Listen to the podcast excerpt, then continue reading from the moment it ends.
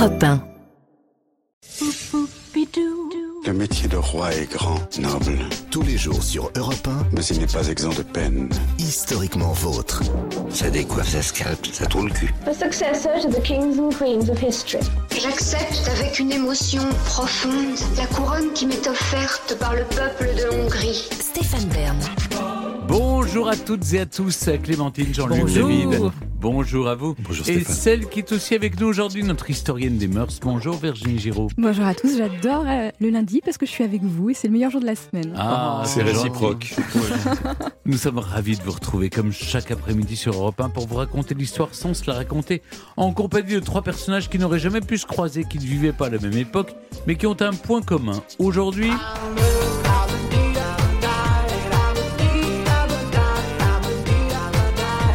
bleu, mais 1997. rose. Je m'en souviens si C'est bien. Ouais. Moi j'adorais ça aussi. Il fait 65. C'est très très bien, c'est un tube. Ah, ça, ça, ça groove bien. Ça se dit plus trop, ça groove bien. Faites attention, faites attention Stéphane.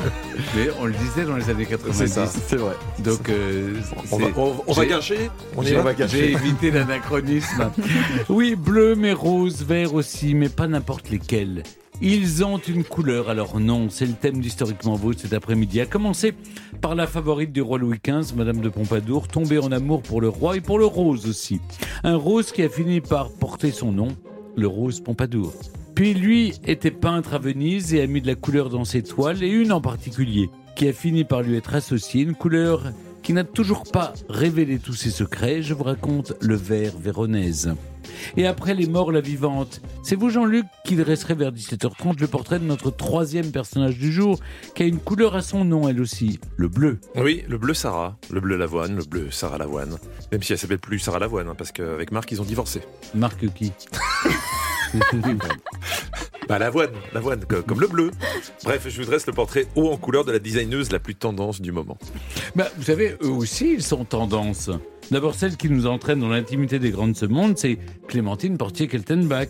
Bah Et on oui. reste dans le bleu avec vous Oui, aussi. oui, je vois que avec tristesse que Jean-Luc est complètement à côté de la plaque. Parce que quand on a Stéphane autour d'une table, il n'y a qu'un seul bleu, c'est le bleu Le de roi. Le bleu roi, le bleu de France. Et le bleu de France sera pour moi l'occasion de vous parler non pas du grand, mais du petit, tout petit, très petit roi soleil. Il, il va falloir arrêter de le brosser dans le sens du poil, hein, ça, ça va finir par se voir quand Non, même. non, parce que ça me réussit bien. lui remonte aux origines d'un objet, d'une mode, d'une passion, voire d'une obsession, souvent la sienne. C'est David Cassel-Lopez. De quoi nous parlez-vous aujourd'hui? De chien et Ah d'un chien en particulier. Ah oui Le bulldog français. Le chien des stars, le chien le plus à la mode en ce moment. Euh, et voilà, bah, d'où il vient. Parce que les chiens n'ont pas toujours existé, mais cette race-là a été créée d'une certaine façon. Et je vous ai, euh, Ah, de Et, l'histoire et de vous nous raconterez pourquoi vous avez voulu nous parler de ce chien en particulier? Je, je pourrais vous en dire quelques mots, ouais. Et Est-ce que vous êtes venu avec un bulldog? Que d'habitude, vous emmenez les animaux dont Si, vous parlez. il va faire comme le pigeon, il va les jeter du toit. Ou le poisson rouge Ouais, ouais. Le combattant, Toujours pas, toujours pas de nouvelles du, Du du pigeon. hein. Mais je Il est vraiment bagué il était bagué, pas de façon totalement professionnelle, mais, Ah voilà mais, mais il l'était. Voilà. Oui. Il a mis un morceau de scotch. Mettre un, un GPS. les- Oui, c'est ça, mais oui. Les origines, c'est dans toute fin d'émission et juste avant, comme dirait l'autre. Oui, mais à quelle époque ça s'est passé dans le passé Aujourd'hui, on remonte haut, très très haut, en 59 après Jésus-Christ. On parle société avec vous, Virginie Giraud, et d'un acte peu banal qui est resté gravé dans les mémoires et dans l'histoire. Oui, il y a un invariant dans les mœurs, c'est qu'on ne tue pas sa mère. Le matricide, c'est très très mal. Mais je vais vous parler du matricide le plus célèbre de l'histoire, celui du meurtre d'Agrippine, la mère Ah, de l'empereur Néron. Néron, oui. Et oui, et je vais vous raconter pourquoi depuis 2000 ans, on a cru une histoire qui était totalement fausse. En fait, il était gentil, Néron. Euh, Nice. Peut-être en- entre 0 et 2 ans, oui. Such a nice Et guy, encore, et Néron. encore. Ben, on sait déjà, grâce à vous, qu'il n'a pas mis le feu à Rome. Mais oui, c'est vrai. Contrairement à ce qu'on a Il raconté. n'était même pas à Rome, le pauvre, Oui. il était à Antium Non, et il a organisé voilà. les secours. Donc vous voyez déjà. Ben, on bitch sur. Néron alors qu'en fait c'est Alors un qu'en mec fait, super. c'était un type très bien. Mes aïeux, quelle époque, ce sera tout à l'heure vers 17h40. Et dans trois quarts d'heure, je ne sais pas vous, Jean-Luc, mais moi, je ne rate jamais un numéro de Burn to Be Alive. hein. Personnellement, je serai là. En même temps, tant mieux, hein, car le principe du jeu, c'est que vous soyez opposé à Clémentine pour un duel à couteau tiré sur fond de connaissances historiques. Je suis sûr que, encore une fois, vous allez nous éblouir avec votre culture, Stéphane. Promis, je, je, je viendrai avec elle. Mais pour l'heure, je vous raconte notre premier personnage du jour. Europe 1. Historiquement vôtre. Le récit. Stéphane Bern. Dans la plupart des esprits, le rose est associé à la douceur et à la fragilité. Drôle de coïncidence, c'est aussi la couleur des filles. Bien avant le rose Barbie, la favorite d'un roi de France, a donné son nom à ce dérivé du rouge. Je vous raconte maintenant la maîtresse de Louis XV qui a montré que le rose était la couleur de la séduction et peut-être même celle du pouvoir.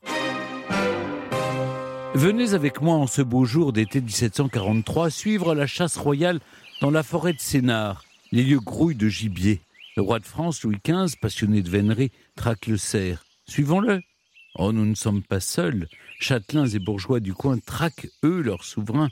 Soudain, le monarque apparaît, il a fière allure dans son habit de drap bleu garni de galons d'or et d'argent. Soudain, le voilà qui s'arrête. A-t-il vu sa proie? Non, c'est plutôt lui qui est touché cette fois. À l'intérieur d'un petit phaéton, c'est une voiture légère, couleur bleu azur. Une jeune femme le fixe d'un regard pénétrant. Elle est ravissante, toute vêtue de rose. Ses joues sont assorties à sa robe. Ses pommettes sont pourpres. Son nom? Madame le Normand d'Étiole. Voici comment la décrit un contemporain. Elle était d'une grande taille de femme, sans l'être trop, très bien faite. Elle avait le visage rond, tous les traits réguliers, un teint magnifique, la main et le bras superbes, des yeux plus jolis que grands, mais d'un feu, d'un spirituel, d'un brillant que je n'ai jamais vu à aucune femme. Elle était arrondie dans toutes ses formes, comme dans tous ses mouvements, avec une démarche pleine de grâce. Cette charmante demoiselle est une ancienne roturière née Jeanne-Antoinette Poisson à Paris en 1721. La séduction opère dès son plus jeune âge. Au couvent des Ursulines de Poissy, où elle passe une bonne partie de son enfance, on la surnomme prophétiquement Rainette ou la Petite Reine. Elle est docile, appliquée, intelligente et vive. Son père, dont les activités commerciales ont mal tourné, doit s'exiler. Sa mère multiplie les amants, puis rencontre un, protecteur riche et sérieux, en la personne du fermier général Charles Normand de Tournehem. Grâce à cet homme, Jeanne-Antoinette reçoit une excellente éducation artistique et littéraire. Sa mère, curieuse de connaître l'avenir de sa fille, la conduit un jour chez une diseuse de bonne aventure, Madame Lebon. La voyante lui tire les cartes. Ma chère, vous serez la grande amie du roi. Pour l'heure, c'est le neveu de l'ami de sa mère qu'elle épouse en 1741, Charles Guillaume le Normand. En cadeau, ils reçoivent de l'oncle le château des qui se trouve à 25 km de Paris et à proximité de la forêt de Sénart. Une aubaine pour la nouvelle Madame des qui, comme toutes les femmes du royaume, cherche à attirer l'attention du roi. C'est chose faite lors de cette partie de chasse à l'été 1743. Au mois de février 1745, Versailles est en fête. On célèbre l'union de Louis Ferdinand, le fils du roi de France, avec l'infante Marie-Thérèse, fille du roi d'Espagne Philippe V. Huit convives, dont le roi étant déguisé en conifère, la soirée prendra le nom de bal des ifs. Sous sa touffe de feuilles, Madame d'Étiole a reconnu le roi. Elle porte un domino en soie, de sa couleur préférée, le rose. Louis XV la reconnaît aussitôt. Quand il s'approche d'elle, elle accepte rabattre le capuchon de son habit pour découvrir son joli visage. Ses joues rosissent. Elle s'enfuit aussitôt, laissant tomber un mouchoir en dentelle. Le roi se baisse, le ramasse et lui renvoie délicatement. Le mouchoir est jeté en tenton dans la foule. La messe est dite, le choix du monarque est fait. La romance ne fait que commencer.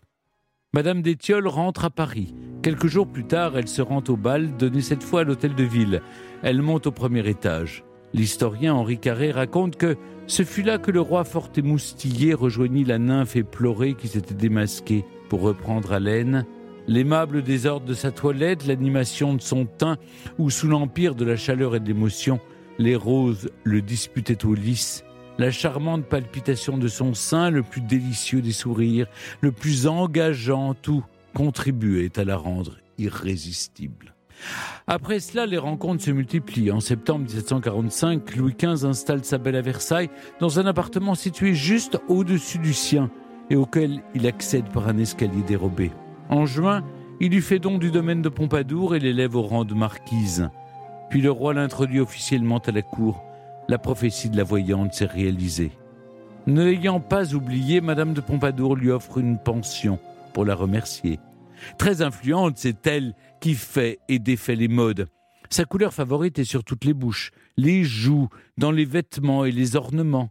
En 1757, le chimiste Jean Hello met au point un rose en collaboration avec le peintre sur porcelaine Philippe Xouret que la manufacture de Sèvres décrit comme très frais et fort agréable. Très vite, la couleur prend le nom de rose Pompadour. Le roi et sa favorite, mais aussi le prince de Condé, sont les premiers à acheter des porcelaines de cette couleur. Louis XV achète un vase rocaille à ruban rose et fleurs couleur rose Pompadour à son épouse, Marie Leginska. Un époux qui offre un cadeau à sa femme, c'est bien. Au nom de sa maîtresse, ça l'est un petit peu moins. Le rose est bien la couleur de la Pompadour, la preuve en peinture. La Pompadour est exposée au Salon des artistes de 1755. Sur un grand portrait en pastel signé Maurice Quentin de la Tour, elle est représentée entourée de livres, de partitions et de dessins, car la favorite du roi est loin d'être une potiche. Elle est la protectrice des arts et des lettres, prend le parti des encyclopédistes et assure le mécénat de nombreux peintres. Son protégé, celui qu'on surnomme le favori de la favorite, c'est François Boucher. Elle lui commande moult portraits. Sur l'un d'eux, elle est posée sur un sofa au milieu de moelleux coussins. Elle a le regard au loin. On dirait qu'elle vient juste d'interrompre sa lecture. Des touches de rose agrémentent toute la toile, sur les rubans, sur les fleurs de la robe, sur les joues et les lèvres de Madame de Pompadour. Sur un autre portrait, Boucher la représente face à un miroir, en train de se poudrer le visage. Admirée pour son usage des arts cosmétiques, la marquise maîtrise l'art de la mise en scène. Sur un dernier portrait, on peut la voir tout entière, vêtue de rose. Pendant 20 ans, son influence auprès du roi est considérable. Elle joue un rôle dans le renversement des alliances et le rapprochement diplomatique avec l'Autriche. En 1763, on lui reproche même la défaite de la France dans la guerre de Sept Ans.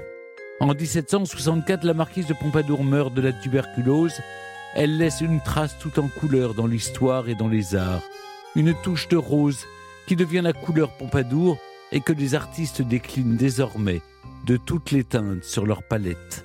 Et son style traverse les époques. Au siècle suivant, il plaît à certains comme Flaubert, qui écrit Je la trouve très forte, pleine d'un bon petit chic tout à fait Pompadour. Mais il déplaît à d'autres, comme Théophile Gautier, qui s'écrit c'est empire, ces perruques, ces rococo, ces pompadours. Il faut être momie ou fossile, membre de l'Institut ou fouille de Pompéi pour trouver du plaisir à de pareilles billevesées. De tout temps, à chacun son style et ses couleurs. Europe historiquement vôtre. Pour continuer à parler de Madame de Pompadour avec Clémentine Portier-Keltenbach, nous avons le plaisir d'accueillir un spécialiste du rose qui en a fait son objet d'étude et son quotidien. Bonjour Kevin Bidot. Bonjour. Vous êtes chercheur en art et en études de genre et vous avez réalisé votre thèse sur cette couleur, la vie en rose, petite histoire d'une couleur aux prises avec le genre. Déjà, pourquoi vous avez voulu faire de cette couleur votre objet d'étude? Déjà, pour commencer, c'est euh, une grande histoire d'amour entre moi et le rose depuis euh, près de 15 ans. Donc, euh, je vis qu'habillé en rose. mon appartement, aussi petit soit-il, est entièrement en rose, décliné en différentes nuances. Et mon intérêt, donc d'abord esthétique pour la couleur, s'est décliné ensuite par un intérêt historique, puis politique. Et il se trouve que personne n'avait fait encore de, travail de recherche approfondi sur le rose. Donc c'était euh, là l'occasion de, pouvoir euh, continuer mon exploration de la couleur. Vous le disiez, votre quotidien est rose et même si nos auditeurs ne vous voient pas, il faut le signaler, vous portez du rose, vos cheveux sont roses, vous avez des tatouages roses sur le visage. Vous appelez cette approche le monochromatisme. Mais concrètement, quel est euh, l'enjeu de cette démarche? C'est une démarche artistique, politique, philosophique? Oui, d'abord, euh, c'est une démarche, euh, bah, je pense inconsciemment euh, politique. C'était, je sais pas, j'ai dû commencer, j'avais 19 ans, donc c'était une espèce de manifeste silencieux post-adolescent, une manière de signifier mon homosexualité dans ma petite ville de province. Et puis après, arrive un moment où c'est devenu carrément un, choix artistique, hein, en restreignant mon habillement et mon environnement proche à cette seule couleur.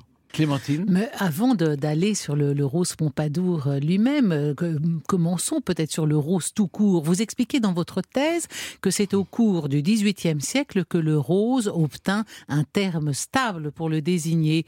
couleur de rose. Est-ce que ça signifie qu'avant cela, il n'y avait pas de couleur rose à proprement parler? Comment la désignons, désignait-on? Les, les, gens voyaient le rose, le rose existait hein, dans les fleurs, dans la peinture, bien avant le XVIIIe siècle, mais il n'y avait pas de concept de couleur rose. On va plutôt parler de rouge, un rouge clair ou un rouge désaturé, un rouge pastel ou autre. Comme nous, on ferait la distinction entre un vert foncé et un vert clair. Mais, euh, mais le mot en tant que tel n'existait pas. Ce qui signifie aussi qu'il n'y avait pas de symbolique euh, euh, à proprement parler du rose. Donc tout ce qui était rose finalement était associé au rouge, donc davantage donc le feu, le sang, la virilité, etc. Quand on dit mignonne, allons voir si la, si la rose, la fleur existe, mais donc elle est, on la pense plutôt rouge alors. Mais c'est la fleur qui a donné son nom à la couleur, n'est-ce pas? Oui, c'est la fleur qui a donné son nom à la couleur. Hein, enfin, plus exactement, c'est le, le, mot latin donc roseus ou alors le mot grec rhodon qui ont donné le nom à la couleur rose. Euh, mais l'un et l'autre désignaient non pas la fleur mais plutôt la couleur de la rose. Euh, donc dans mes recherches, hein, j'ai fait, euh, essayé de un peu de savoir si les fleurs de l'Antiquité, du Moyen Âge étaient de quelle couleur elles étaient, s'il y avait bien des, roses roses. Il se trouve que dans les plus vieilles représentations, on a des roses soit rouges, soit blanches. Euh, dans les différents traités d'agriculture, pareil, on trouve que des roses soit rouges, soit blanches, parfois des jaunes mais on n'a pas euh, à proprement parler de, de, description de rose-rose. Le problème étant que sur les peintures, on ne sait pas si les pigments ont, duré avec le temps, donc peut-être que ce que nous voyons rose aujourd'hui peut-être était rouge à l'époque. Et quand bien même les roses-roses auraient existé, comme le concept de rose n'existait pas avant le XVIIIe siècle, on les aurait pas appelés roses. Euh, donc voilà, donc ça reste un mystère euh, bah, qui est insoluble en, l'état en tout cas. Kevin Bito, j'ai raconté à quel point Madame de Pompadour aimait le rose. C'était la première femme à porter autant de rose sur elle. Ça explique qu'on ait euh, même nommé un ton de rose à son nom? On sait que c'est une couleur qui était en tout cas tendance au XVIIIe siècle, et on va dire que Pompadour était l'incarnation de cette, de cette tendance. Mais on sait aussi a des contemporaines et des femmes qui la succèdent, qui ont aussi beaucoup porté de roses. Hein. Euh, Madame du Barry a porté énormément de roses aussi. Euh, Suzanne Giroud, qui était une artiste euh, de l'époque, aussi portait du rose. Et donc le rose Pompadour, comment on peut le, le décrire pour nos auditeurs? Il est poudré, il est... c'est un rose clair qui est légèrement, légèrement violacé, je dirais je suis pas sûr que ce serait un rose qui serait très très tendance euh, en, ce moment, euh, vu qu'on est plus dans les tendances euh, plutôt fluo des années 90. Mais oui, c'est plutôt dans, dans les nuances pastel. Mhm. Vous expliquez dans votre thèse, en parlant de Madame de Pompadour, que c'est cependant surtout grâce à ses portraits qu'elle fut associée à la couleur rose par les peintres que j'ai cités comme Maurice Quentin de Latour ou François Boucher. Au vu de son influence majeure à la cour, toutes les femmes de la cour, j'imagine, et de l'aristocratie à l'époque, puisqu'on imitait la, première des dames. Tout le monde a voulu l'imiter et porter du rose. Oui, bien sûr. Euh, Madame Pompadour, c'est euh, une influenceuse euh, avant l'heure. Hein, donc, à travers ses portraits, a diffusé une image dominante hein, que, beaucoup d'aristocrates ont, voulu se réapproprier. Mais l'influence de la Pompadour, elle s'est pas arrêtée là. à la fin du 19e siècle, les couleurs pastel du rococo étaient très tendance également. J'avais relevé une citation du Harper's Bazaar de 1891 qui disait Velasquez, connu simplement sous le nom de Vieux Rose, une teinte de chair appelée Vénus, la rose tendre de mai, le rose pâle de bergère et le rose Louis XV teinté de lilas étaient des couleurs euh, très, à la, très à la mode à la fin du 19e. Ce seront encore des, des couleurs à la mode euh, associées à, la, à, des dorures dans les intérieurs euh, américains des années 50. Et encore en 2017, Rihanna avec Puma avait créé une collection prête-à-porter, principalement rose, qui encore une fois était largement inspirée du style rococo et certainement de Madame Pompadour. Mais alors, est-ce qu'on peut dire par contre que c'est vraiment avec Madame de Pompadour que le, rose commence à être euh, associé à l'idée de féminité, parce que avant les hommes portaient bien du rose, sans que sa face ça soit associé à quelque chose de féminin. Avant, les hommes portaient du rose, mais les femmes aussi. Hein. Il n'y avait pas de distinction aussi euh, genrée. Quand certains rois se représentaient en rose, ils voulaient se représenter en rouge, hein, finalement. On a représenté Jésus aussi. De nombreuses toiles de Jésus, à différentes périodes de sa vie, et représenté en rose. Donc il est habillé en fait du rouge, couleur du sang qu'il a versé sur la croix.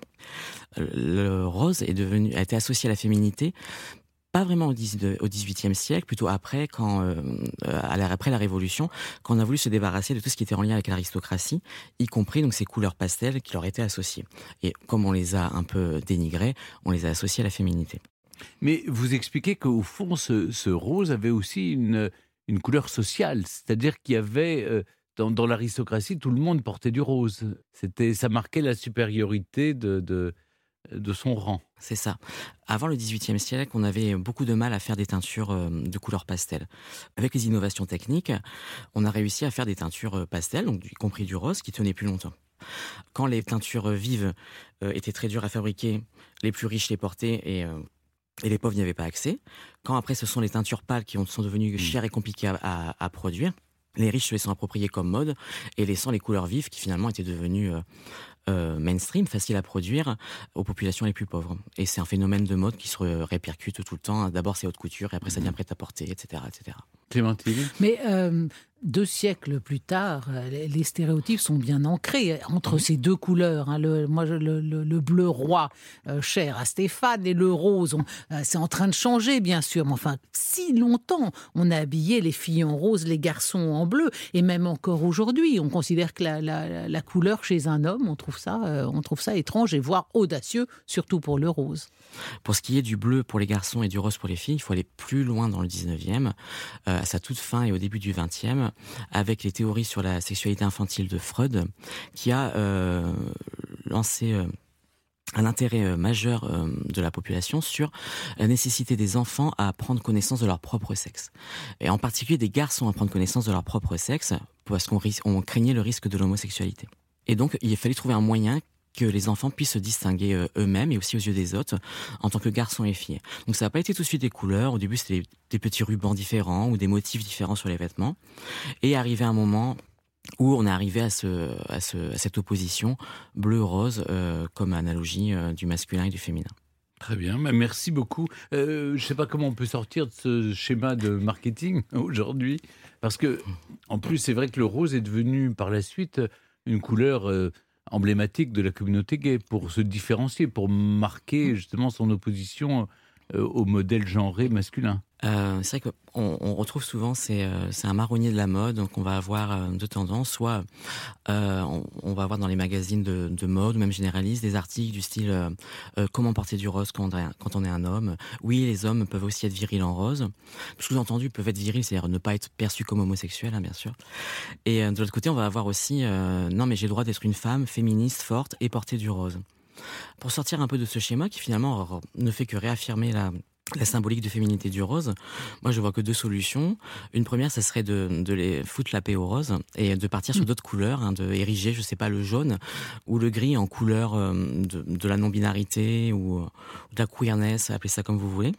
Et une autre solution, ça serait ben, de continuer ce que font les mouvements féministes et queer depuis plusieurs dizaines d'années maintenant, c'est-à-dire de euh, essayer de déstigmatiser la féminité et d'en faire quelque chose de faible pour qu'au final, euh, être associé au rose et à la féminité ne soit plus un problème dans nos hmm. sociétés contemporaines. Oui, chacun peut porter les couleurs qu'il veut et sans avoir le jugement d'autrui. Merci beaucoup, Kevin Bidot, d'être revenu avec nous sur la Pompadour, cette femme de la cour qui a donné son nom à une couleur rose et qui a complètement bouleversé les codes de la mode et de la féminité.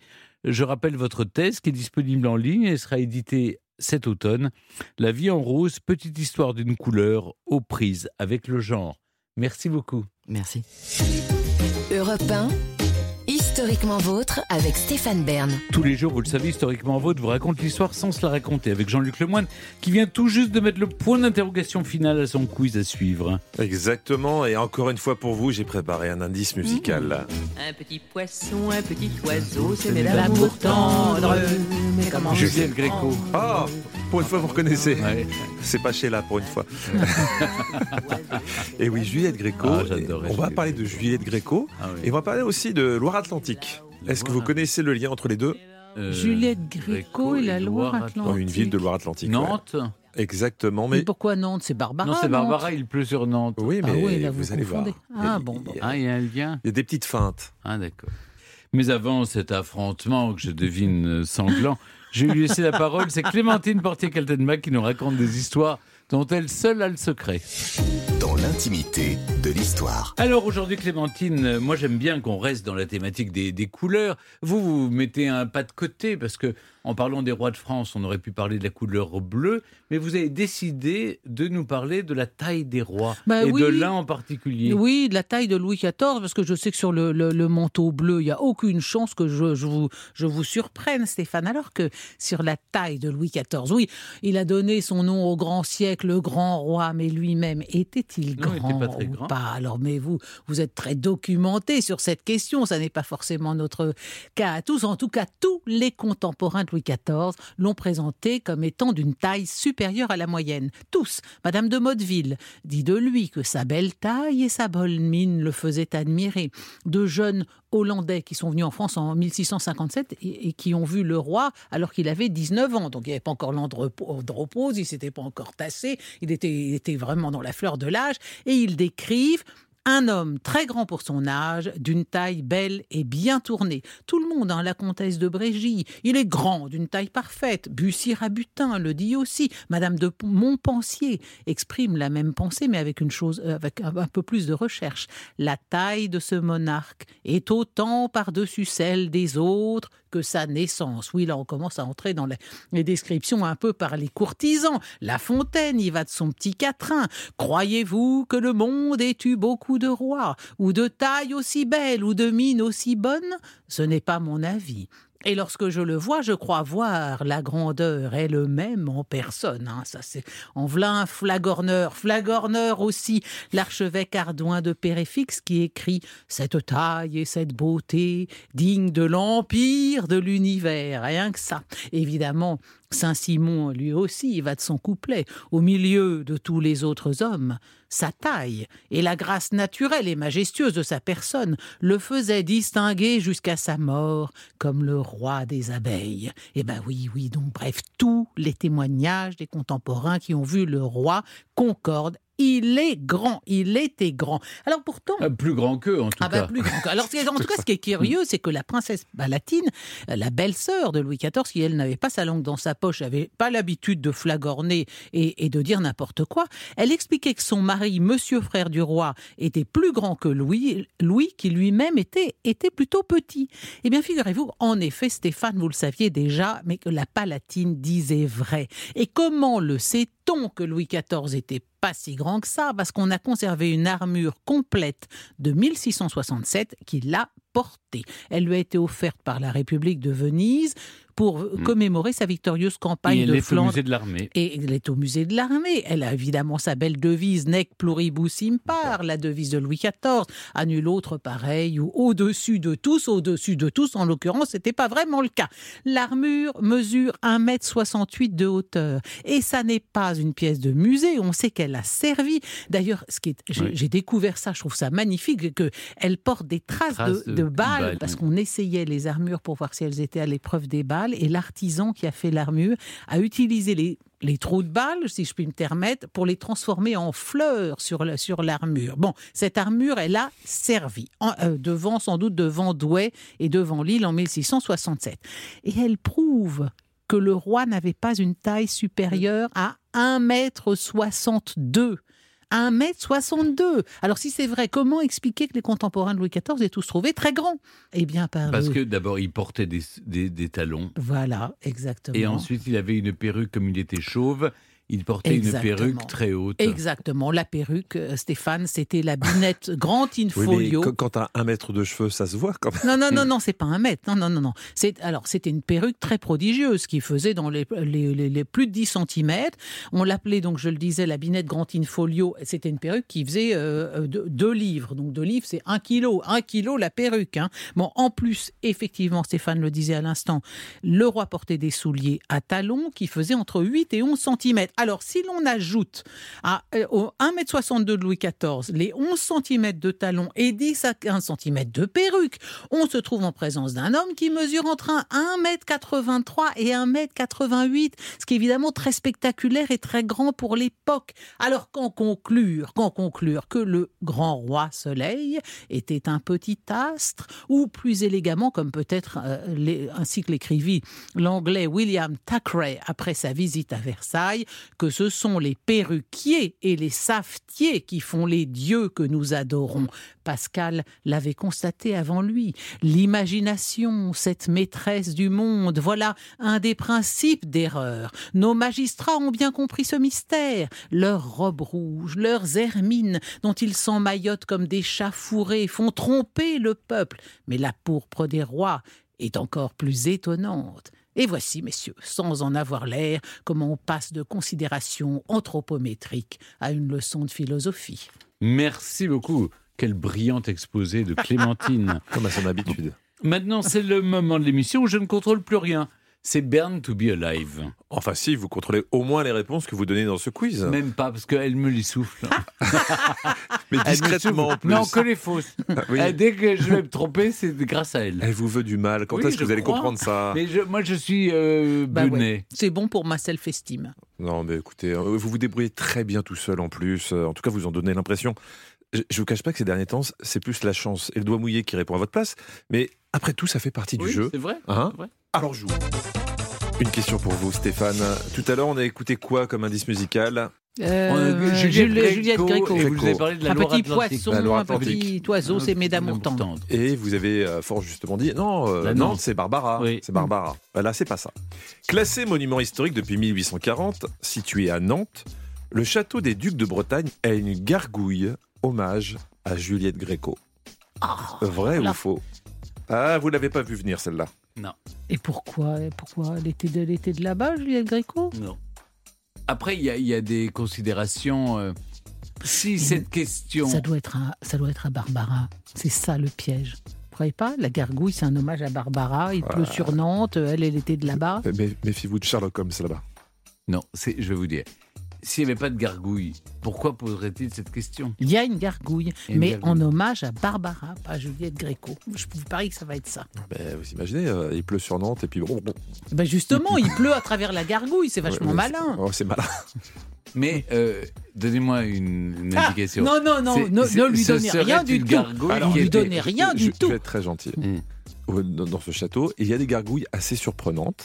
La question, c'est est-ce qu'il y en Mais a bien une sûr, Alors, mais oui. C'est pas ça, c'est que on a cru reconnaître le non, visage. non, non, non. La Ah, vraie question, c'est euh, une gargouille Parce que- hommage à Juliette Arrêtez Gréco. de pinailler, Stéphane, lancez-vous. Bon, je dirais oui, parce que sinon la question n'aurait pas de sens. Moi, Vous je dites dis non. oui Moi, je dis que c'est, elle, elle est, elle est à, la, à la figure de. De Barbara. De Barbara. de Barbara. On vérifie ça. Vous avez perdu. Ah, bah, je suis désolé, Stéphane, vraiment. Mais Vous m'avez aidé pour me dire que je- vais aider, vous m'avez trahi. Parce que moi, j'aurais dit non. Moi, je- naturellement, j'aurais dit non. Mais d'où je vous ai aidé Et vous, je vous, Vous rien dit, je vais vous aider. Non, mais et vous assumez me là. poussez. Non, Prenez euh, vos Non, responsabilités. je vous ai aidé dans, en un sens. Je vous ai dit, il existe bien des gargouilles, mais assez pas, étranges. pas avec la tête de. de, de- Non, en effet, il y a des gargouilles, mais pas de Juliette Gréco. Mais non. Il y a des gargouilles de... Barbara. Pas du tout. Il y a une gargouille en hommage à Gina Lollobrigida Oh. et une au cycliste Louison Bobet. Bah, voilà, oui, mais avouez que Barbara, ça aurait eu du sens quand même. Bah Il oui. pleut sur Nantes, vous mettez une gargouille. euh, Attendez, moi ça me paraît Alors. Gina. Lollobrigida, je ne sais pas si c'est un rapport avec Qu'est-ce qu'elle Notre-Dame de fiche Paris. là, Notre-Dame euh, Bah, Euh, peut-être, peut-être Ouais. euh, Esmeralda. Oui. Bon, enfin, vous avez perdu. Vous avez quoi. perdu aussi un point. Bon, vous êtes à zéro tous les deux. Mais Clémentine peut marquer un point à présent. Tiens, bah, on- vous, vous aimez Gina Lollobrigida Oh, bah, j'adore, j'adore. Gina. Eh ben, on reste avec elle. Ah. En 1953, c'est la sortie au cinéma de Pain, Amour et Fantaisie. Les spécialistes du 7e art estiment que c'est le film où Gina offre sa meilleure prestation, enfin, la meilleure prestation de toute sa carrière. L'année suivante, une suite est tournée, ça sera Pain, Amour et Jalousie. Et l'année suivante, un troisième volet sort, mais quel est le titre? Pain, Amour et Acrobatie Pain, Amour et Rouge à lèvres Pain, Amour, ainsi soit-il Ou Pain, Amour et Chocolatine? Vous avez vu ce film, Stéphane? Non, jamais. Euh, Pain- pain, pain amour, et- amour et, chocolatine. Pain amour et, Et, Et rouge à acrobatie. lèvres. et acrobatie. Rouge à lèvres ou Pain, Amour, ainsi soit-il Pain, amour et rouge à lèvres. Pain, Amour et Rouge à lèvres, comme ça au feeling. Oui. Oui. Vous l'avez senti, pour l'instant, votre flair ne vous a jamais trahi. On se rappelle oh, de bah, je Barbara. vous vois venir avec vos gros sabots. oui. Allez, on écoute la réponse. Vous avez perdu. On l'appelle pas UD dans le métier, pas une dedans. Pain, amour, ainsi soit-il. Mais oui, Oh ça, j'ai là. pensé. C'est le- Oh. Euh, C'est le troisième et dernier aïe, volet. oui, j'y ai pensé. Bah, pensé. fallait m'aider au lieu Bah, d'y penser. Mais comme euh, vous m'avez aidé avec Barbara, C'est ça Oui, mais moi, c'était de très bonne foi. Et moi, j'ai confiance en Pain Stéphane. amour, ainsi si, soit-il. S'il dit qu'il sait, il sait. Pain amour, alléluia. mais Stéphane, pain amour, pouvez juste, amen. euh, pour la calmer, euh, nous rappeler le réalisateur de ce film que vous connaissez si bien, Pas amour ainsi soit-il. Bah, Visconti, évidemment. di- Dino Lorenzi. Dino Di Laurenti. Dino. Ah, Dino Risi. Dino Risi, allez, voilà, voilà. J'ai fait tous les dinos que je connaissais. Charlie et Dino. Allez, non, c'était Dino Risi. Dino. Risi. Bon, Allez, vous êtes à 0-0. On continue dans la joie et la bonne humeur avec Stéphane. Août 2008. Le président français, c'est Euh, Nicolas Sarkozy. le président français, c'est Nicolas Sarkozy, le premier ministre François Fillon et le ministre des Affaires étrangères Bernard Kouchner. Un conflit éclate entre la Russie et la Géorgie. Grâce à la diplomatie française, un accord de paix est signé. Un cessez-le-feu est prévu. Oui. Mais C'est il ne passé pendant l'été. et il ne sera pas respecté. Oui. Après enquête, il a été établi qu'il y a eu 30 jours de conflit supplémentaires à cause d'un fax qui n'avait plus de papier. D'un fax, il n'y avait plus de papier. Ouais, c'est à cause de ça que le cessez-le-feu n'a pas été appliqué et qu'il y a eu 30 jours de conflit supplémentaires. Est-ce est vrai c'est que ou ce faux soit un fax en 2008, on a déjà des, des, euh, des- des imprimantes et le Mais fax. peut-être pas à Tbilissi. Le fax commençait déjà à être obsolète. Oh, Re- regardez les, l'ont encore des fax en les 2008. documents de, de, de paix de la guerre de 14 ont été signés à l'envers à cause des carbones qui avaient mal été mis.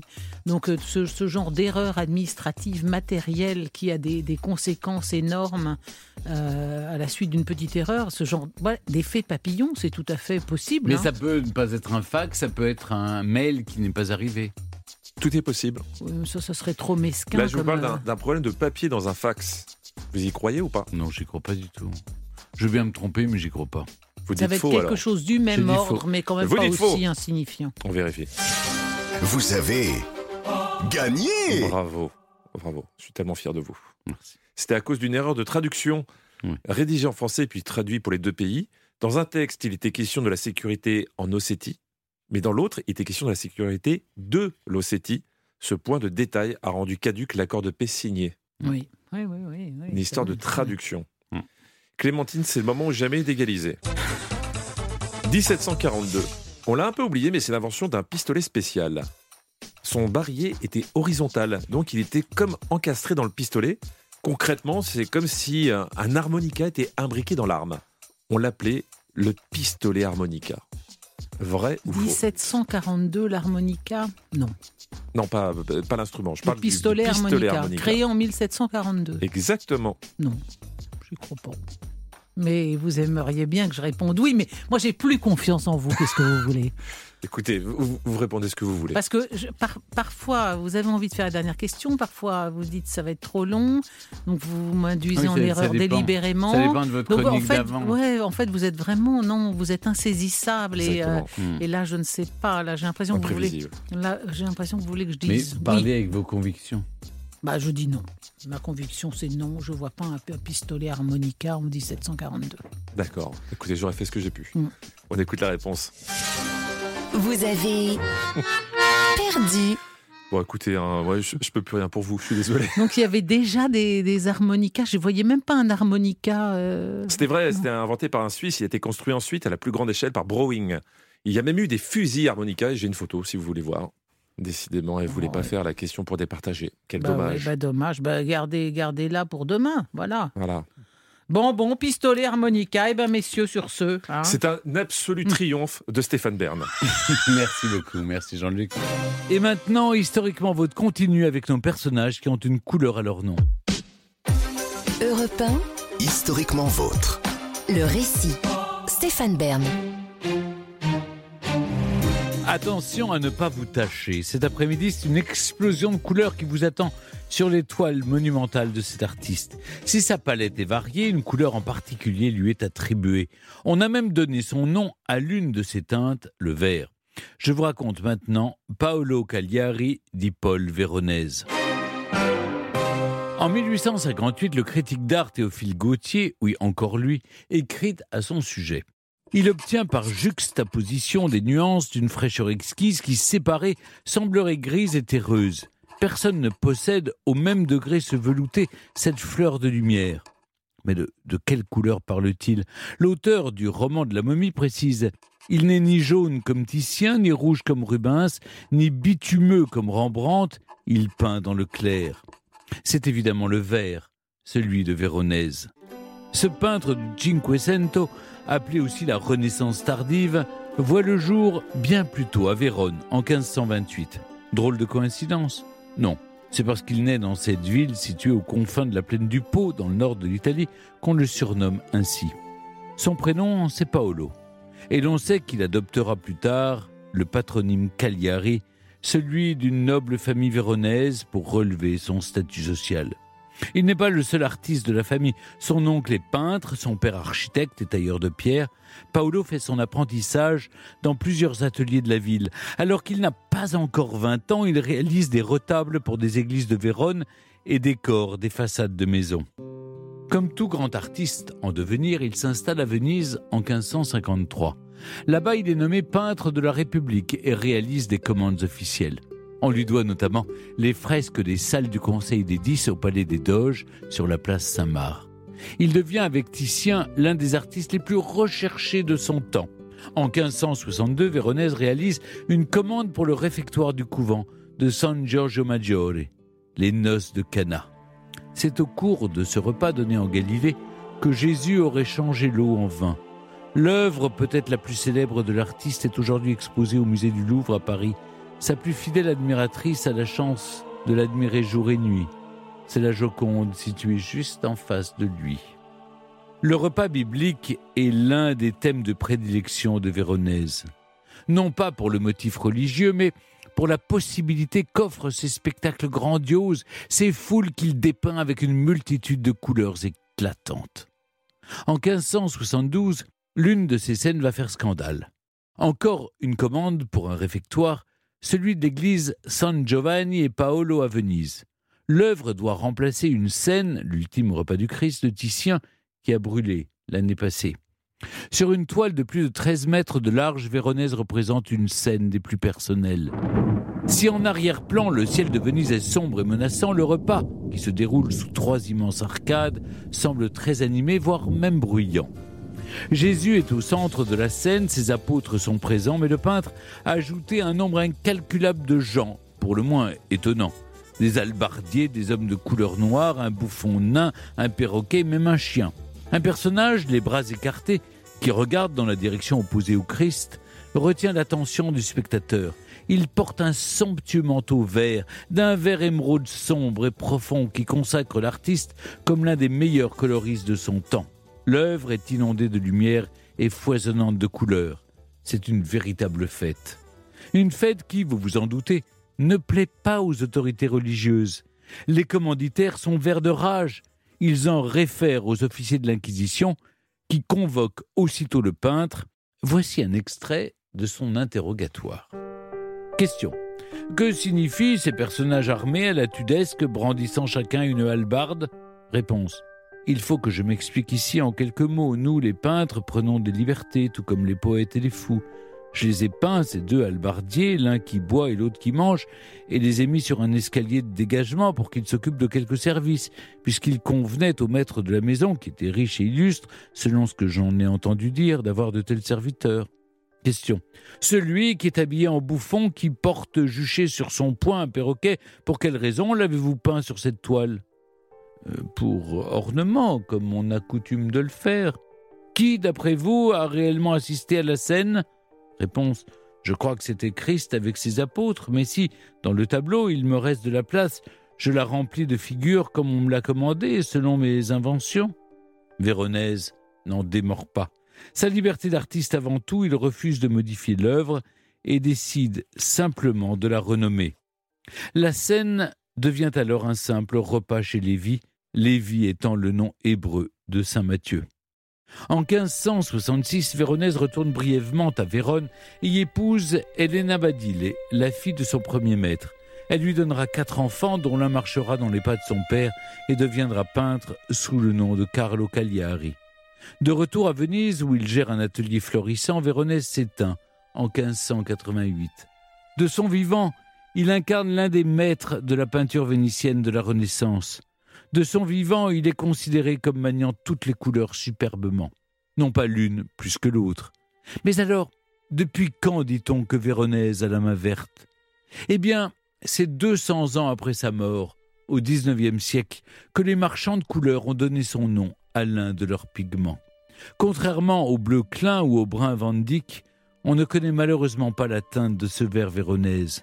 Tantôt clair, tantôt foncé, tirant sur le jaune ou plutôt sur le bleu, il semble comme insaisissable, inimitable. Personne ne peut en donner la recette. Elle s'est volatilisée. Dans leur dictionnaire de 1878, Émile Littré et Charles Robin avouent que le mode de préparation du verre véronèse est imparfaitement connu. On sait seulement que la couleur n'était pas obtenue par un vulgaire mélange de jaune et de bleu, mais sûrement à partir de terres vertes, de roches argileuses riches en hydroxyde ferreux qu'on trouve par exemple dans la région de Vérone. Mais alors, est-ce que le verre véronèse ne désignerait-il pas simplement le verre obtenu avec de la terre de Vérone?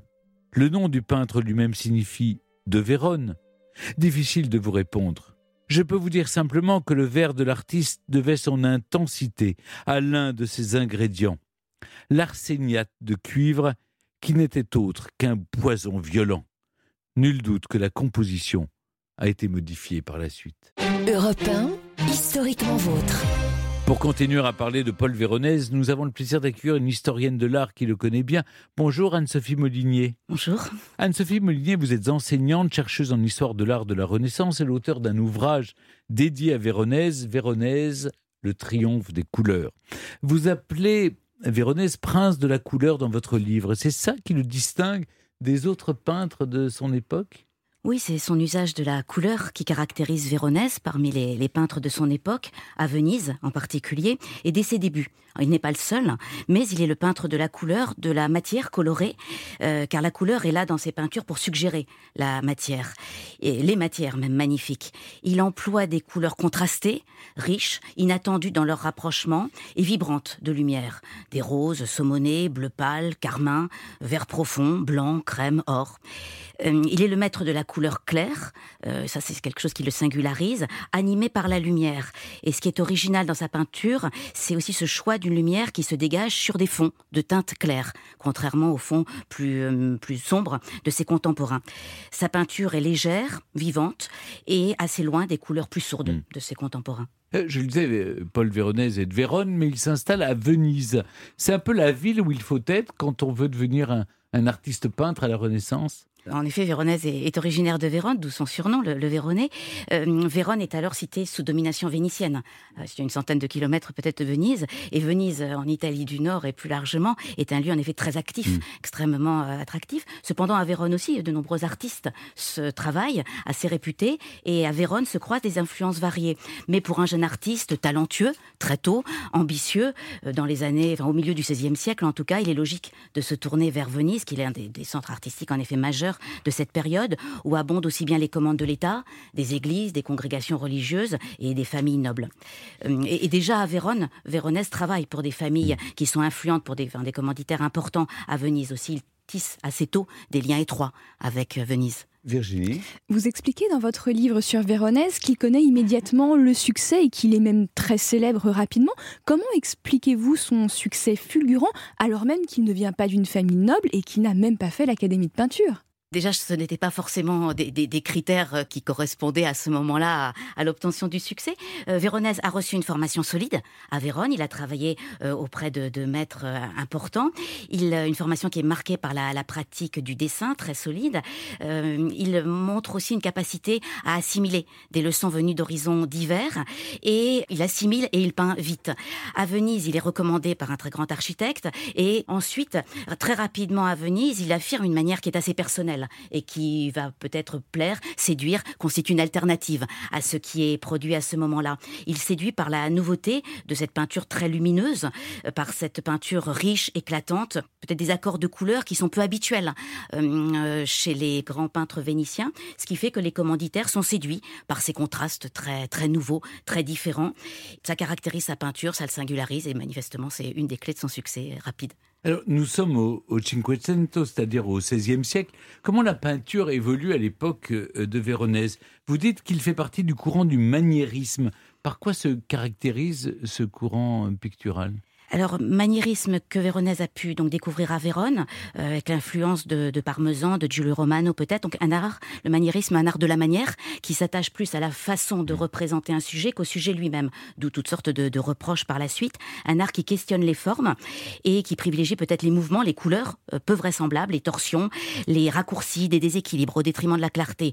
Véronèse se nourrit de cette nouvelle peinture et on peut en retenir chez lui la variété des postures, les, euh, le raffinement des vêtements, des couleurs surprenantes, rose vif à côté de, de vert euh, éclatant par exemple. Cependant, euh, euh, Véronèse demeure fidèle à des compositions très harmonieuses, très équilibrées, qui sont éloignées là pour cela de, des, des grands maniéristes comme, comme Michel-Ange ou, ou Pontormo.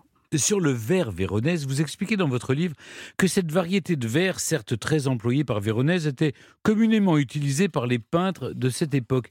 Mais alors pourquoi est-ce que ensuite on lui a attribué cette couleur? C'est parce que lui l'utilisait le mieux ou parce qu'il fallait bien en désigner un? Véronèse est le peintre de la couleur, ça n'y a aucun doute, et de toutes sortes de couleurs euh, tout à fait éclatantes, des teintes pastel acidulées, des ombres colorées, enfin vraiment.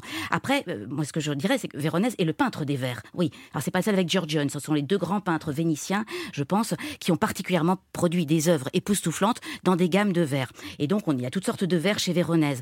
Après, euh, ce vert euh, est une teinte qui est employée par d'autres, en effet d'autres artistes, mais que Véronèse emploie de façon assez magistrale dans les Noces de Cana, dans, dans la Lucrèce, euh, qui est magnifique, mais dans quelques autres œuvres. Peut-être que lui, au milieu de toutes sortes déjà d'autres vers qui sont éblouissants chez lui, celui-ci est peut-être davantage employé que d'autres, oui. Enfin, que chez d'autres peintres, pardon.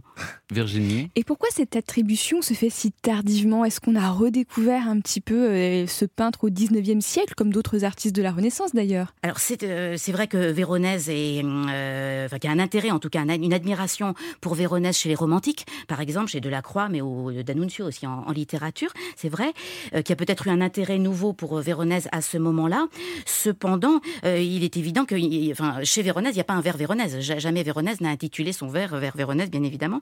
Cependant, euh, cette teinte euh, était très séduisante. Cette teinte, euh, enfin c'est ce que je crois en tout cas, euh, a, beaucoup séduit, a beaucoup plu. Cette teinte qui était euh, élaborée à partir de pigments naturels à ce moment-là a plus retenu l'attention que d'autres et donc a été reconstituée ensuite sous, sous forme de, pigments artificiels.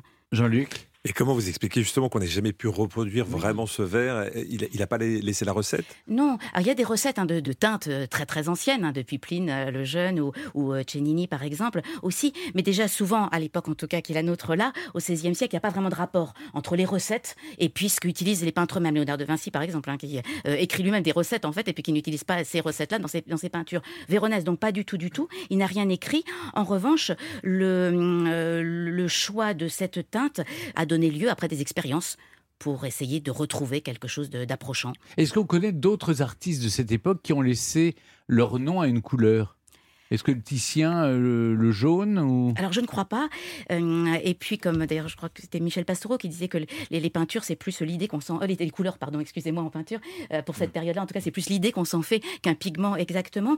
Non, le, la seule, le seul rapprochement auquel moi je pensais c'était Frangelico et le bleu Frangelico, mais pas du tout par rapport à, à- à une même, à une même idée par la, la mode et Jeanne Lanvin en fait qui était attachée à- au bleu qu'elle associait aux peintures de, de, de Frangelico et à un certain bleu, mais, mais c'est assez différent. Mais merci beaucoup Anne-Sophie Molinier d'être venue avec nous sur cet illustre peintre de la Renaissance qui a donné son nom à cette couleur verte qui garde sa, sa part de mystère encore aujourd'hui, hein, puisque vaut mieux pas la reproduire comme elle était faite à l'époque. Je rappelle l'ouvrage que vous lui consacrez, Véronèse, Le triomphe de la couleur aux éditions à propos. Merci beaucoup. Merci beaucoup à vous. Europe 1, historiquement vôtre. Stéphane Bern. Aujourd'hui, dans Historiquement Vôtre, avec Jean-Luc Lemoyne, David Castel-Lopez et Virginie Giraud, on réunit trois personnages qui ont une couleur à leur nom. Après Madame de Pompadour et Paul Véronèse, vous nous racontez, Jean-Luc, celle qui s'est imposée sous le nom de Sarah Lavoine. Quand on était petit, on rêvait de devenir euh, astronaute, de visiter les endroits de la Terre les plus reculés, de trouver le grand amour, et puis du jour au lendemain, tous ces rêves se sont évanouis. L'âge adulte est arrivé. Il a défoncé la porte et nous a chargé de responsabilités qu'on n'était pas prêt à endosser. Maintenant, on rembourse un prêt. On paye 8 euros pour un mocha. On a la tête qui tourne quand on se lève trop rapidement. On prétend qu'on connaît le meilleur ostéo de Paris et surtout, on a une décoratrice d'intérieur préférée, Sarah Lavoine. Ah bah oui. hein. Terminé les tables basses suédoises en kit et les lampes halogènes venues du pays où la vie est moins chère, on passe au niveau suivant. Et c'est la hit girl du design d'intérieur qui nous y attend, lovée sur un fauteuil d'angle, thé de Chine. Oui, on, on dit pas vert, on dit thé de Chine. C'est important le nom des couleurs quand on est chez Sarah Lavoine. On dit pas rouge, on dit coquelicot. non, cette chaise n'est pas jaune, elle est curry. et, et ce photophore, il n'est surtout pas bleu, il est bleu Sarah. Car comble du chic, explosion de l'ego, notre Sarah a une couleur qui porte son nom. Eh oui, c'est plus sexy qu'une impasse gris de Chauvin ou la salle des fêtes Pascal Sevran, on est d'accord. Alors comment a-t-elle fait pour donner son nom à une couleur? Un cocard? Une mauvaise chute? Une varice Non, elle est si belle. Ben, il y a des gens très beaux qui ont des varices. Respectez les varices. Doit-on vraiment dépenser 135 euros pour un vide-poche de sa collection? 2023 est-elle l'année de la céramique?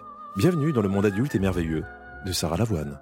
Sarah Poniatowski, son nom de jeune fille, est une descendante d'une illustre famille de la noblesse polonaise, les princes Poniatowski. Une famille parent du dernier roi de Pologne. Et comme souvent dans ces cas-là, un malheur n'arrive jamais seul. Sarah voit le jour à Neuilly-sur-Seine, une des banlieues les plus difficiles de France. Pour couronner le tout, son père était le directeur du magazine Vogue France et sa mère est décoratrice. L'avenir s'annonce bien sombre pour la jeune Sarah. Quel moqueur. Non, jaloux. Ça n'a rien à voir avec la moquerie. Oui, c'est vrai que vous êtes jaloux. Elle subit la lourde pression de devoir choisir entre Saint-Barth et le Costa Rica pour les vacances.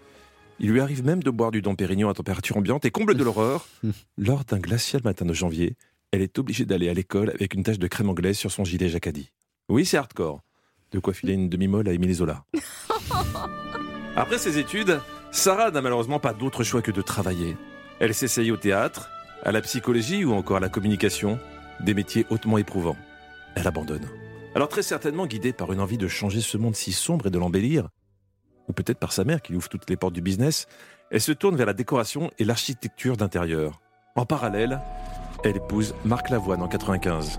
Là encore, une épreuve difficile. On n'imagine pas à quel point cela peut être éprouvant d'organiser son mariage catholique à Marrakech, puis son mariage civil à Paris avec un beau gosse célèbre.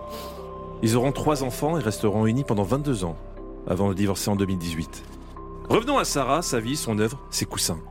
Elle fonde en 2002 Maison Sarah Lavoine, et là, tout lui sourit. Son nom s'impose et devient très vite incontournable. Sarah Lavoine est à la décoration, ce que Pierre Martinet est à la piémontaise. Bonjour, je suis Pierre Martinet, le traiteur intraitable. Chaque nouveau chantier et chaque nouvelle collection sont un événement et déclenchent bouffées de chaleur et malaise vago chez les CSP+. Sarah s'occupe du design de boutiques, de restaurants et même d'hôtels. On lui doit entre autres le El Café à Tokyo, le restaurant Victoria et le Club 13 à Paris, le siège social de L'Oréal et même un espace de travail chez nous, à Europe 1. Bah pourquoi on n'y est pas? Oui, c'est lequel? Alors, euh, je vais vous expliquer. Sur son site officiel, Sarah nous parle de cet espace et notamment de l'utilisation de la couleur bleu Broadway qui, je cite, correspond à la nuit noire qui s'éclaire au premier rayon lunaire et illumine l'espace à la nuit tombée. En tandem avec le spectre rose poudré et subtil du Broom Street, l'association est douce et raffinée. Bon, après enquête, il ne s'agit pas d'un bureau, mais bien des toilettes privatives de Stéphane au sixième étage. Mais J'adorerais, mais c'est pas le cas. Ah bah, euh, vous pouvez aller sur son site et il y a, il y a Ben, bien ok, un, j'y vais, je vous laisse. un vais. espace de travail euh, designé. Travail, euh, c'est beaucoup dire. Enfin, en tout cas, de, de, de vie. Oh, de vie, on va Bon, dire. En fait, il est bleu au repas. Euh, c'est plus subtil que ça. Sarah touche à tout. Le mobilier, les luminaires, les objets de décoration, le linge de maison et même la vaisselle. De quoi satisfaire des, des clients exigeants et titulaires d'une autorisation de découvert conséquente. et qui apprécient le bleu Sarah. Car sur 100 pièces vendues, 80 ont une touche de cette couleur désormais déposée. Cette nuance qui s'apparente à un bleu canard, vous l'avez dit, mais c'est plus compliqué que ça au contraire. Eh ben, elle l'a découvert en Inde. Comment exactement? Je sais pas, mais certainement entre deux crises de tourista. Et comme une couleur ne suffisait pas, Sarah a imaginé avec la marque de peinture Ressources un nuancier de 42 teintes au nom un peu particulier comme Diabolo, Baby Pink ou Radis Noir. Non, attendez, ça c'est le nom de ses enfants. Merde, je, sais, je sais plus. Sarah est la parisienne chic qui n'arrête jamais. À la tête d'un petit empire de la décoration qui emploie près de 50 personnes, elle fonce, trop occupée à faire dialoguer les matières, comme elle l'explique dans une interview. Et c'est vrai qu'on ne pense pas assez à ce que le tweed aurait envie de raconter à la terre cuite, ni aux états d'âme de la toile de jute. Alors merci Sarah, de nous faire réaliser que quand on se vautre sur notre canapé, il y a sous notre fessier un peu flasque des fibres qui dialoguent. Mais quel jaloux Tout ça parce qu'elle a du talent, qu'elle est belle et Bah, talentueuse. euh, alors, jaloux, euh, je veux bien, mais quand vous dites euh, tout ça parce qu'elle est belle, elle a du talent, euh, je sais pas comment je dois le prendre. Ne le prenez pas mal. Mais j'adore Sarah Lavoine. Donc, mais, mais- mais- mais tout le monde aime Sarah Lavoine. elle est On aimerait avoir autant de réussite. Oui. Merci beaucoup Jean-Luc. Europe Historiquement vôtre. Il est l'heure de dire au revoir à nos personnages qui ont une couleur à leur nom pour retrouver deux chroniqueurs qui voient la vie en rose. David Castel-Lopez, vous nous racontez les origines du bulldog français. Exactement.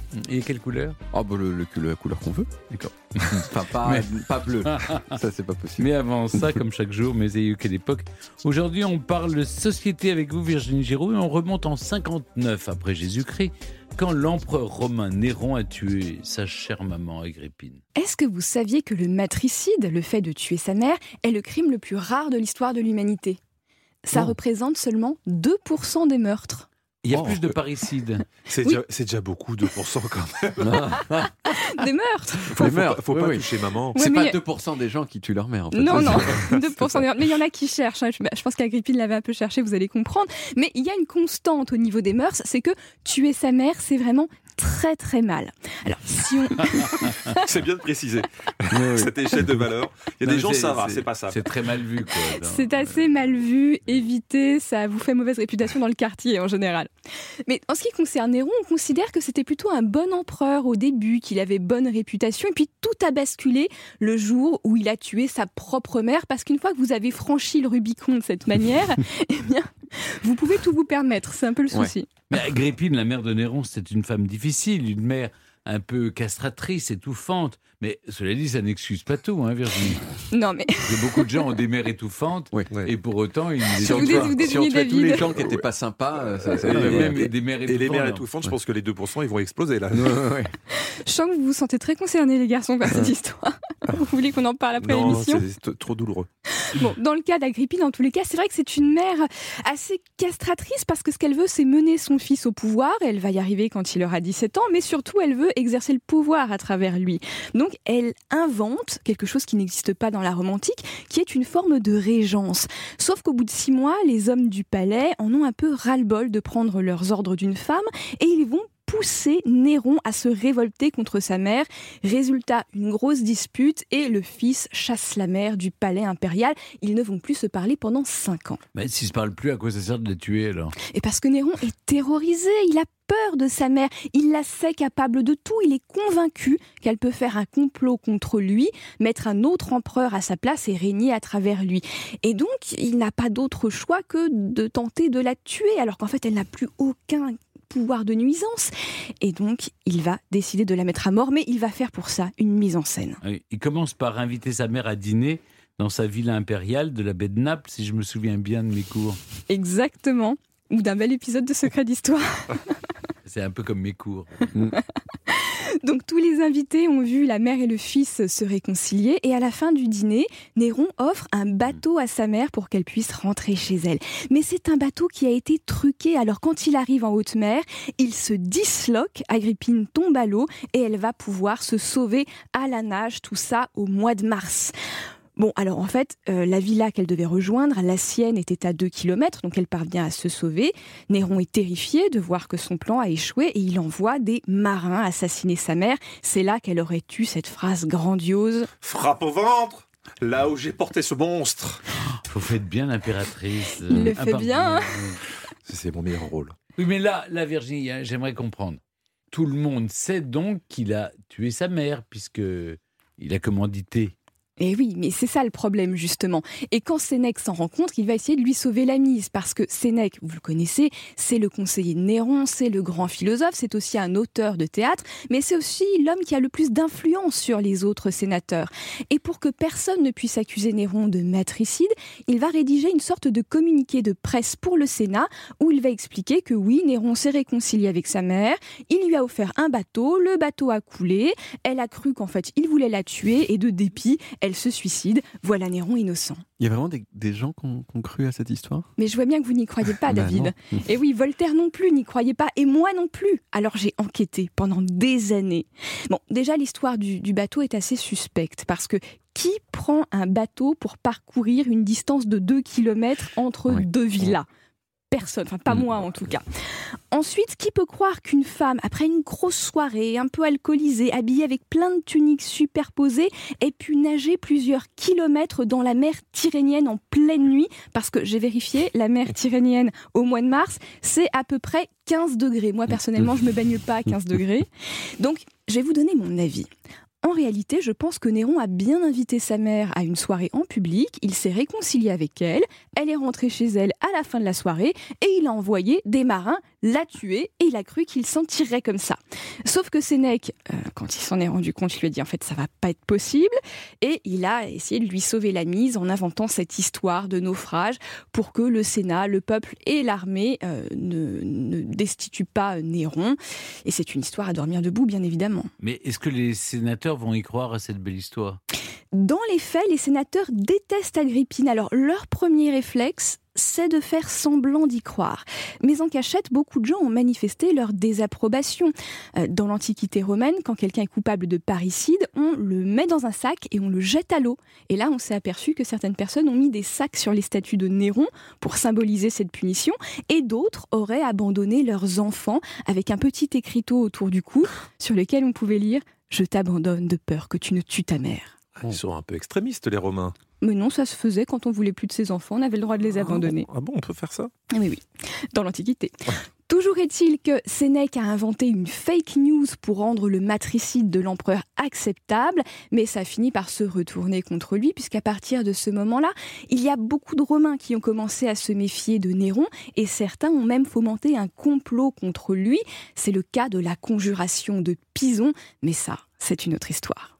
Mes aïeux, quelle époque Europe 1, historiquement vôtre avec Stéphane Bern. Les origines. Pour clore cette émission, on remonte aux origines, toujours avec Jean-Luc Lemoyne et Virginie Giraud, et surtout avec vous maintenant, David Cassel-Lopez. Vous nous racontez les origines d'un chien, qu'on aime bien d'ailleurs, le Oui. bulldog français. Ouais. Entre l'âge de 6 et l'âge de 12 ans, j'ai eu une passion pour les chiens d'une intensité vraiment que seuls les enfants peuvent connaître. J'avais un gros livre illustré avec toutes les principales races de chiens et je pense que je l'ai lu 30 fois euh, du début à la fin. Alors aujourd'hui, j'ai plus de passion euh, particulière pour les chiens, mais il me reste quand même de belles connaissances qui font qu'aujourd'hui, on m'appelle souvent le Shazam des chiens. Il y a un chien qui passe et hop, tu me mets devant et je te dis Samoyed, Paddington Terrier, Bosseron, Malamute, Azawak, Lévrier irlandais, Basenji, Harrier, Candagua portugais ou Bulldog français, le thème de ma chronique d'aujourd'hui. Les bulldogs français, pour ceux euh, de nos auditeurs qui ne voient pas ce que c'est, ce sont des chiens de petite taille, trapus, et qui ont le visage aplati comme s'ils s'étaient pris une porte.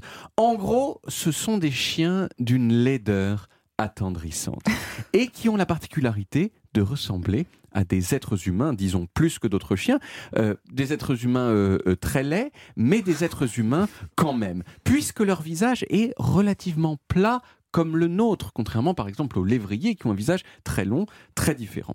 Et c'est peut-être pour ça que le bulldog français est l'un des chiens les plus à la mode aujourd'hui. C'est le chien des stars. Lady Gaga en a plusieurs, Leonardo DiCaprio en a un, Hugh Jackman en avait un qui est malheureusement décédé, Sarah Grosjean en, Belgique ou encore Stéphanie Loire sur Europe 1, Madame Musique. Et en 2019, ça a aussi été euh, le bulldog français, le chien le plus hashtagué du monde sur Instagram. Hashtag bulldog français. Bon, une autre raison qui explique son succès, c'est que c'est un chien pratique. Il accepte de rester à la maison à rien foutre. Il peut même être dressé à faire ses besoins dans une litière comme les chats. Donc il a tous les avantages des chiens, leur générosité, la transparence enthousiaste de leur cœur, la simplicité de leur désir, et en plus sans les inconvénients. Euh, J'ai envie de dire, ces connards euh, de chats ont euh, du souci à se faire. Alors bulldog, c'est bien sûr une francisation du mot anglais bulldog, qui veut dire chien de taureau. Pourquoi chien de taureau? Eh bien parce qu'on les a sélectionnés au départ pour qu'ils aient un museau aplati, de façon à être plus à l'aise pour mordre les taureaux et rester accrochés à eux lors des combats d'une violence extrême qui étaient organisés entre chiens et taureaux en Europe à partir du Moyen Âge. Le truc, c'est que à cette époque-là, les bulldogs, c'était des molosses, c'était des chiens gigantesques. Et bien sûr, parce que le but, c'était de se battre contre des taureaux, donc ils ne pouvaient pas faire euh, 10 euh, cm au garrot. Mais à partir du 19e siècle, il y a eu cette folie euh, de fabriquer des chiens spécifiques, non plus pour leur fonction, genre ah tiens j'ai besoin que le chien il court vite ou qu'il soit tout petit pour entrer dans les terriers ou qu'il tue des gens euh, on, les a sélectionnés pour leur apparence. Et donc on a cherché à conserver les caractéristiques de laideur faciale du bulldog, mais en le mignonisant. Comment le mignoniser mmh. En réduisant sa taille pour qu'il tienne euh, dans les mains. Et comment on réduit sa taille? Eh bien en le croisant avec des espèces plus petites, comme par exemple les terriers, justement. Le problème, le problème, c'est qu'on est allé trop loin. Aujourd'hui, les bulldogs, ils ont des problèmes de santé chronique. Les chiots, ils ont une trop grosse tête et donc ils ne peuvent souvent être accouchés que par césarienne. En plus, à force de vouloir à tout prix qu'ils aient le visage de plus en plus plein, ils ont fini par avoir de graves problèmes euh, respiratoires, mm. les narines obstruées, les ronflements chroniques, la fatigue cardiaque. Ces dernières années, on a même commencé à s'en rendre compte, notamment dans les avions où il y a eu plusieurs cas de bulldogs français décédés pendant des vols parce qu'ils n'arrivaient pas à respirer. Et euh, résultat, les compagnies aériennes, euh, euh, il y a des compagnies aériennes aujourd'hui qui interdisent les bulldogs dans leur soute. Et même, même des pays qui interdisent certaines pratiques d'élevage. Aux Pays-Bas, par exemple, il est interdit d'élever des chiens dont la longueur du museau est inférieure à la moitié de la longueur du crâne. Donc non seulement les bulldogs français, mais les carlins, les shih tzu, etc. Mais ça n'empêche pas aux bulldogs français de rester cool et donc de rester cher. Aux États-Unis, ils peuvent coûter jusqu'à plusieurs milliers d'euros pièce, ah euh, ce qui apporte parfois des, malheurs euh, à leurs propriétaires. Le promeneur de chiens de Lady Gaga, par exemple, il s'est fait braquer à Los Angeles par un type qui lui a tiré des balles de revolver dans la poitrine pour voler les bulldogs de Lady Gaga. Alors le promeneur de chiens, il a survécu, mais il a quand même frôlé la mort. Les chiens ont été retrouvés, euh, mais quand même. Elle a payé la rançon. je ne pense pas qu'il a payé la rançon. Non, je crois qu'il a été condamné. Ouais, c'est ça. Il a été attrapé surtout. Et il l'a retrouvé, quoi. Mais c'est euh, voilà la triste histoire en quelque sorte du mm. bulldog français, victime de la mode pour les visages euh, plats. Est-ce que vous pouvez juste nous refaire le bruitage du bulldog français qui, qui périt dans l'avion